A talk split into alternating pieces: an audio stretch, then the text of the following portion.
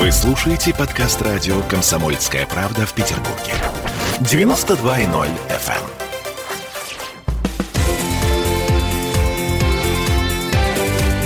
Картина недели. Всем привет, это Петербург, петербургская студия радио «Комсомольская правда». Я Дмитрий Делинский. Я Ольга Маркина. Ректор гуманитарного университета профсоюзов Александр Записоцкий. Вместе с нами Александр Сергеевич. Здравствуйте. Здравствуйте.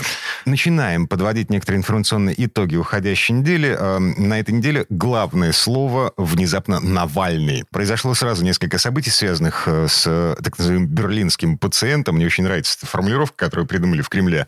Так вот, события эти, на мой взгляд лично, э, серьезно повлияют на нашу с вами жизнь. Во-первых, во-первых, соратники Навального опубликовали видео, на котором э, сразу после госпитализации своего босса изымают вещи из номера в томской гостинице, в том числе бутылки с водой. На одной из этих бутылок в Европе потом обнаружили следы новичка, отравляющего вещества. Да. Да. Ну, во-вторых, Европарламент принял резолюцию, которая требует от Еврокомиссии ввести список Навального, ну, по аналогии со списком Магнитского. Документ этот будет блокировать заграничные активы всех фигурантов расследования ФБК. Ну, типа Шивалова, Медведева, Hello etc., etc. А, в-третьих, есть реальная угроза полной окончательной остановки строительства газопровода «Северный поток-2». Это одно из требований Соединенных Штатов. А, причем Вашингтон грозит санкциями не только европейским компаниям, которые имеют дела с «Газпромом», но и европейским правительством, которые поддерживают эту стройку. Ну и самое-самое главное, что меня, например, поразило, это то, что Навального выдвинули на Нобелевскую премию мира. А, Дональда Трампа тоже, кстати, выдвинули. Тихановских, белорусских оппозиционеров Светлану и Сергея тоже выдвинули на Нобелевскую премию мира, но вот Навальный это, ну, это уже немножко чересчур. Ну, как чересчур? Вся страна хохочет над, над этой историей. Что тут чересчур? Вы очень точно, кратко, емко описали все происшедшее, но для нашей с вами жизни некоторое значение, хотя далеко не решающее, может иметь история с Северным потоком. Неприятная история. Да вы знаете что? В принципе, тут э, есть несколько вещей. Я бы всю эту историю разделил бы на две части. Одна часть это внутри российская, она связано с окончательным закатом э, деятельности господина Навального у нас в стране. До вот этой истории э, доверие населения по опросам Левада-центра к Навальному было 2%. Значит, расследование его, ну да, ну здесь вставал другой вопрос э, о том, откуда у него материалы, кто это все делает, как все это фабрикуется, сколько в этом во всем правды.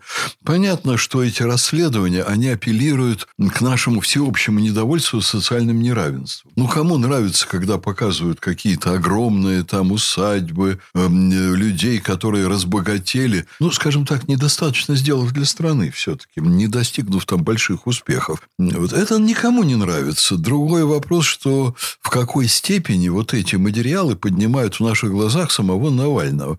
Это что? Вот э, попытка решения острых проблем или это спекуляция на тех проблемах, недостатках, которые у нас сложились? 2% э, вот доверие ему до истории с отравлением – это свидетельство того, что Навального общество наше не принимает всерьез как порядочного принципиального человека. Считается, что есть в этом интрига некая. Подозревают даже наши спецслужбы в том, что они его контролируют как бы с этой стороны. Вот якобы слуга многих господ. И не столько настоящий нравственный политический лидер, который борется с несправедливостью, сколько вот какой-то фигляр, паяц, который там кривляется, кричит о недостатках. Ну, вот криков о недостатках мы со времен крушения советской власти насмотрелись столько, что на одном этом у нас не выехать. Сейчас, после вот этой истории, в которую в стране практически никто не верит, и считают это фейком, постановкой Запада, теперь уже вот, эм, судя и потому, что мы знаем, и вы озвучили сейчас в эфире, выстраивается достаточно простая линия. Провокация готовилась заранее, никаким, конечно, новичком его не травили, дали ему что что-то вроде слабительного, может быть, даже, я, так сказать, утрирую, когда говорю про слабительное, ну, с другими симптомами, но вещи совершенно безвредные для организма, временно оказывающие такой ситуативный эффект. В рамках этого эффекта его вывезли за границу. Понимаете, то, что Россия здесь не делала никаких каверз, это очевидно совершенно.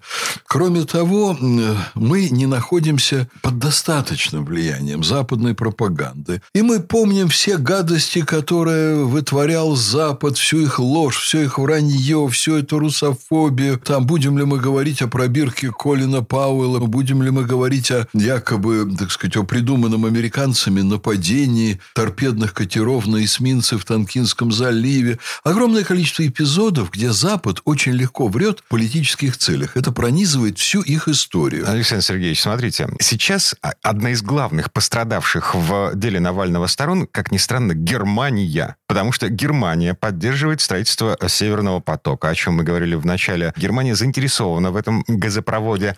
И в результате того, что э, случилось с Навальным, Германия сейчас поставлена э, в э, очень странную позу. С одной стороны, Соединенные Штаты давят на Германию, чтобы она отказалась от строительства Северного потока. С другой стороны, Евросоюз принимает резолюции, которые заставляют Германию отказаться от Северного потока. И вместе с тем Навального привезли в Германию, и в Германии обнаружили новичок. А, безусловно, Германия в неприятнейшем положении находится. И есть тут огромная разница между вот исторически сложившимся поведением Германии и, допустим, поведением Англии. Англия совершенно неприкрыто делает ряд провокаций, задействуя свою вот мощь системы пропаганды. Вы понимаете, есть ведь англичане, которые искренне верят, что Путин мог быть замешан в отравлении Литвиненко. Дело Скрипалей. Ну, безумная совершенно авантюра, афера, провокация изобилующая, ну, понимаете, с одной стороны, вот вещами они были бы смехотворны, если бы они не были, с другой стороны, отвратительны и не портили отношения. Вот англичане на этом набили руку. И вдруг Германия. Вы правы совершенно. Вот это очень серьезная вещь, которая имеет отношение, ну, не столько к нашей жизни, сколько вообще э, к обстановке в Европе. Потому что Германия всегда была сторонником строительства. Это вот альтернативный путь. Один путь разрезать Европу на две части, понимаете, понимаете, Россия и западная часть Европы. А другой путь, вот немцы поддерживали вариант, я знаю, там это и в обществе, и в элите немецкой очень укоренилось. Это большая Европа от э, Гибралтара до Берингового пролива. Там очень серьезные общественные силы в это включены. Чудесно. Значит, англосаксонские провокаторы, которые затеяли всю эту историю с Навальным, они настолько глубоко проникли и укоренились во властных структурах в Германии, что они сумели провернуть это именно там, а в стране, которая считается э, главным и основным союзником э, России в Западной Европе. Вы знаете, им это во многих странах удалось провернуть. Мы отсюда из России следим, и у меня есть конкретные материалы, что они делают по нейтрализации популярных, очень перспективных лидеров во Франции, в Германии. Они убрали американцы Берлускони в Италии. То есть, это идет систематическая, очень серьезная работа и очень глубоко эшелонированная. Вот они способствуют взращиванию выращиванию тех людей, которые выгодны американцам. Они накрыли всю Западную Европу еще с послевоенного времени. Накрыли, понимаете, очень разнообразной, многоступенчатой сетью контроля. Лидеры сегодняшней Западной Европы в громадном большинстве получили образование в Соединенных Штатах. На Соединенные Штаты контролируют практически всю систему СМИ Западной Европы через транснациональные корпорации, через рекламу. Запад, Соединенные Штаты, контролируют Западную Европу через банки, советы директоров банков, через советы директоров промышленных корпораций.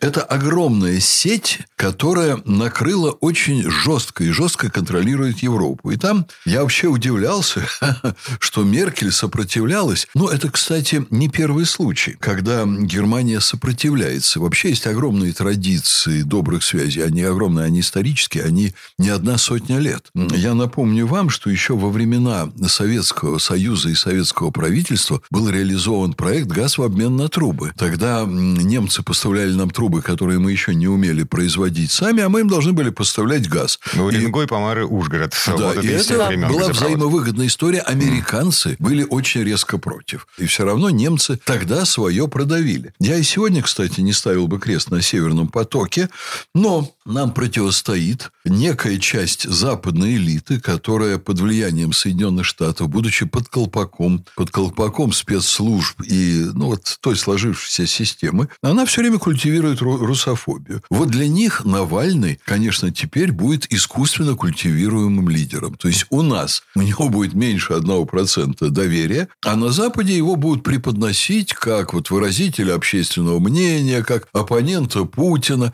как кандидата на пост президента, это они будут сами для себя играть вот в эти игры и создавать ему вот такой образ пострадавшего в глазах общественного мнения. А, да, давайте черту подведем. Так что... Извините, я еще да. одну маленькую вам э, деталь дам, но чрезвычайно mm-hmm. важную. Министры обороны всех стран Евросоюза назначаются главами государств или там парламентами по-разному в разных странах, но официально это происходит по согласованию с Соединенными Штатами Америки. То есть ни один министр обороны не может занять свою должность без согласия Соединенных Штатов. Далее Навальный приехал в Германию, его из аэропорта сразу же повезли на машинах Бундесвера, и дальше там принимала значит, активнейшее участие во всех этих делах военная лаборатория, подчиняющаяся министру обороны. После чего они какие-то бумаги принесли Меркель, побудили ее сделать вот эти заявления, от которых она, по-моему, не знает, как сейчас отмыться. В общем, это все для нас шито белыми нитками. На а. Западе это будет работать. Риторический вопрос, а способна ли гражданская лаборатория, не имеющая отношения к военным разработкам, а, выяснить, а, чем был отравлен Навальный, если это действительно боевое отравляющее вещество?